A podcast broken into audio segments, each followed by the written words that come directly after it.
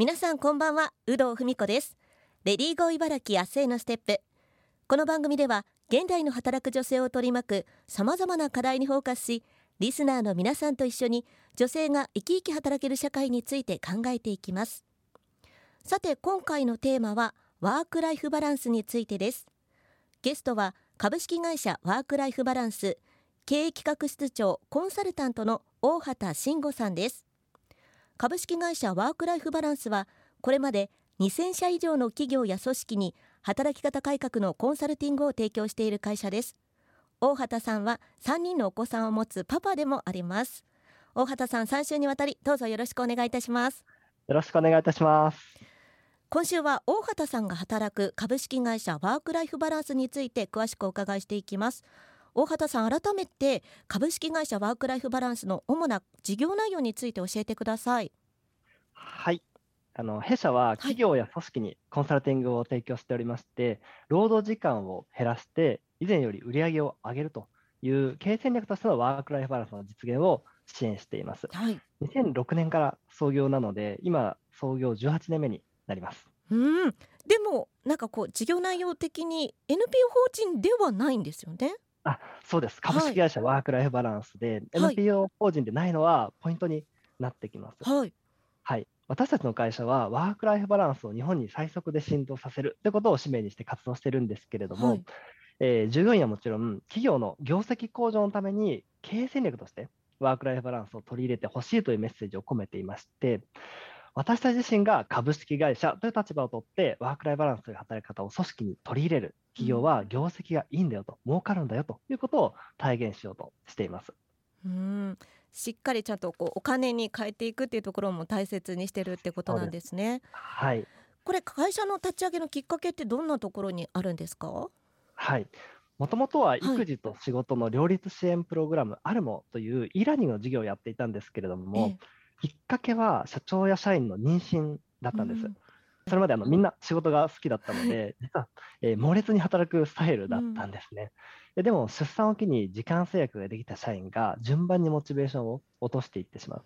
もうこれではいけないということで、それ以来当社はずっと残業禁止の会社になりました。はい、で創業以来、えー、コロナの2020年以外はずっと増収増益なんですけれども、はい、定時退社しながら成果を出してきた自分たちの働き方のノウハウが企業に求められているサービスなんじゃないかということで事業化して今の中核事業になったという経緯があります。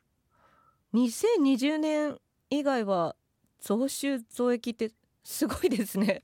そうです。定時退社で 成果を出すということをこうやってきたということですね。いや本当にこれはどの企業も知りたいと思う内容だと思うんですけども現在、大畑さんのその業務内容ってどんなことをやってらっしゃるんでしょうか？はい、あの実はよく驚かれるポイントなんですけれども、はい、3つの部署を掛け持ちしています。はい、1つ目がコンサルタントの部署、はい、で2つ目が男性育休推進のプロジェクトリーダーのえー、お仕事、はい、これは法改正の働き方だったり、働きかけだったりとか、うん、企業や、えー、企業が推進するための中学級、管理職研修のサービスを作っている部署。はい、2つ目が経営企画室の室長で、こう自社の社員のより良い働き方の制度であったり、仕組みを考えていったりとか、まあ、そういう話を全社では、えー、話す場作りをしていると、この3つの部署を掛け持ちしているというところです。えかなり多岐にわたるんですね。そうですね。はい、忙しいです。はい、なんか頭の中が混乱しそうですけど、こ他の方も部署を掛け持ちってしてるんですか？そうです。私だけは特別ではなく、はい、みんな3部署ぐらいは掛け持ちしています。うん。あの大変なんですけれども、その人にしかわからない仕事を作らないように、これ俗人化っていうんですけれども、俗人化させないための工夫でもありますし、はい、その一つの部署でですね、その部署だけの視点になってしまわずに、全社の視点で物事を考えるために、このような体制にしています。うん。なるほど、はい、なかなかこう他の企業一般的なこう企業とかって人に仕事がついてしまうっていうような感じだと思うんですけど、そうではないっていうことですよね。そうですね、うん、はい、複数で、えー、仕事をしているので、俗人化させない仕組みになっていますし、うん、あの自分一人では仕事のやり方ってなかなか変えられないじゃないですか。はい、でも、複数人で仕事をしていると、自分の仕事の進め方を客観的に見てもらうあの機会にななるので、自分の仕事の無駄に気づいたりしますし、はい。相手の仕事のやり方を見て、自分の気づきになってスキルアップにもつながりますし、はい。まあ、いざ自分が休んでも仕事が滞りなく回る、安心感を持って働けるということにつながっているんです。ああ。え、じゃあ、大畑さんも実際に自分のやってた仕事を他の方がやって、あ、もっと効率良くなったなみたいな実感あるっていうことですか？あります。特に今の時代は、そのテレワークでお互いはい。ですね、あの、ウェブミーティングで画面の共有をしながらお仕事をするじゃないですか。ええ。まあ、そういった時に、その、パワーポイントの資料の作り方もそうですし、ん。えー今のショートキーショートカットキー何であったりとか、本当細かい仕事の進め方の工夫うん。も、こう、一緒にすることでですね、全部こう身につけていくってことがあったりしますね。うーん。やっぱりこう一人が一つの仕事を抱えないっていうのはすごい大事ってことですよね。そうですね。へどうしても自分え。の仕事のやり方を疑えないっていうこうとがですね、ん。もう全ての人にあるのうで、やっぱん。複数で仕事をするってことは大事ですね。ああ。それがこう会社が利益を出すところにもつながってきてるってことなんですかね？そうですね。あの、うん。一人一人がこう毎日ですね、スキルアップするあの仕組みとも言えますので、やはうん。りここが企業力につながっているというふうに感じています。うん。あの大畑さんは今までこう、このワークライフバランスだけでなく、印はい。刷会社にも勤務しはい。ていたということなんですが、どうですか？働いてきてどんなことを感じましたか？まあ、前職と今とのギャップですよね。はい。ワークライフバランスって非常に厳しい働き方だなって思います。ああ、逆にですか？逆にです。あの、はい。ワークライフバランスっていう言葉を聞くと、ほどほどにとか、はい。えーぬるい働き方っていう言葉のイメージちょっとありませんか？なんかちょっとあの、ね、余暇の方にこうフューチャーしそうで。そうはい。ですよね。ちょっとうん。こう割り切るってイメージもあったりすうん。ると思うんですけれども、でもそれは誤解で、本質は時間内に成果を上げて働くことなんです。はい。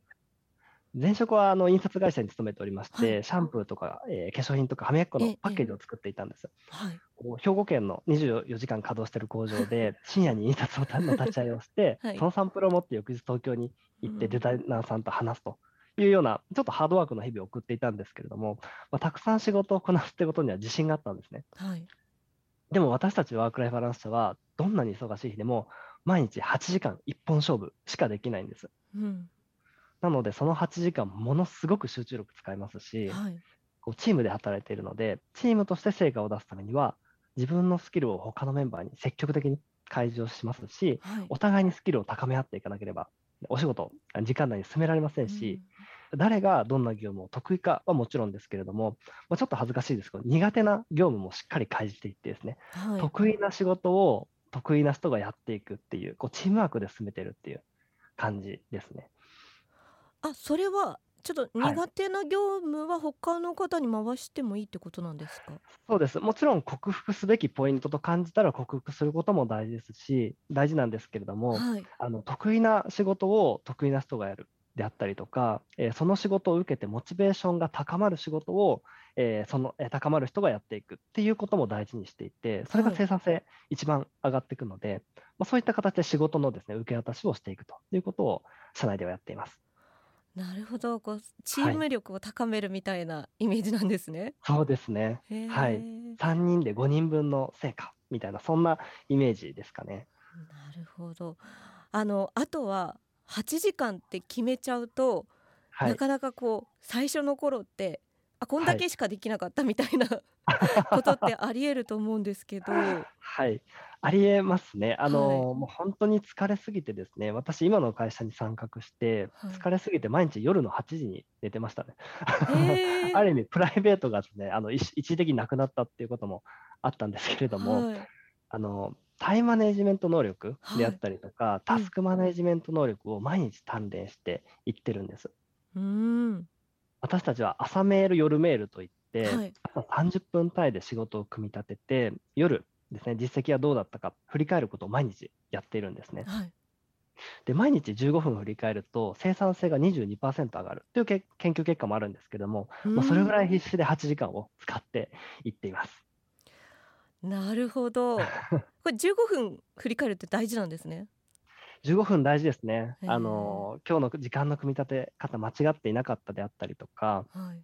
ま、そういったことを振り返りますし、えー、仕事が予定通りいかなかったのは自分のスキル不足であったり、うん、えー、が原因なのか、誰々に相談していれば、えー、仕事が止まらなかったんじゃないかとか、うん、まあ、そんなことを振り返って言っています。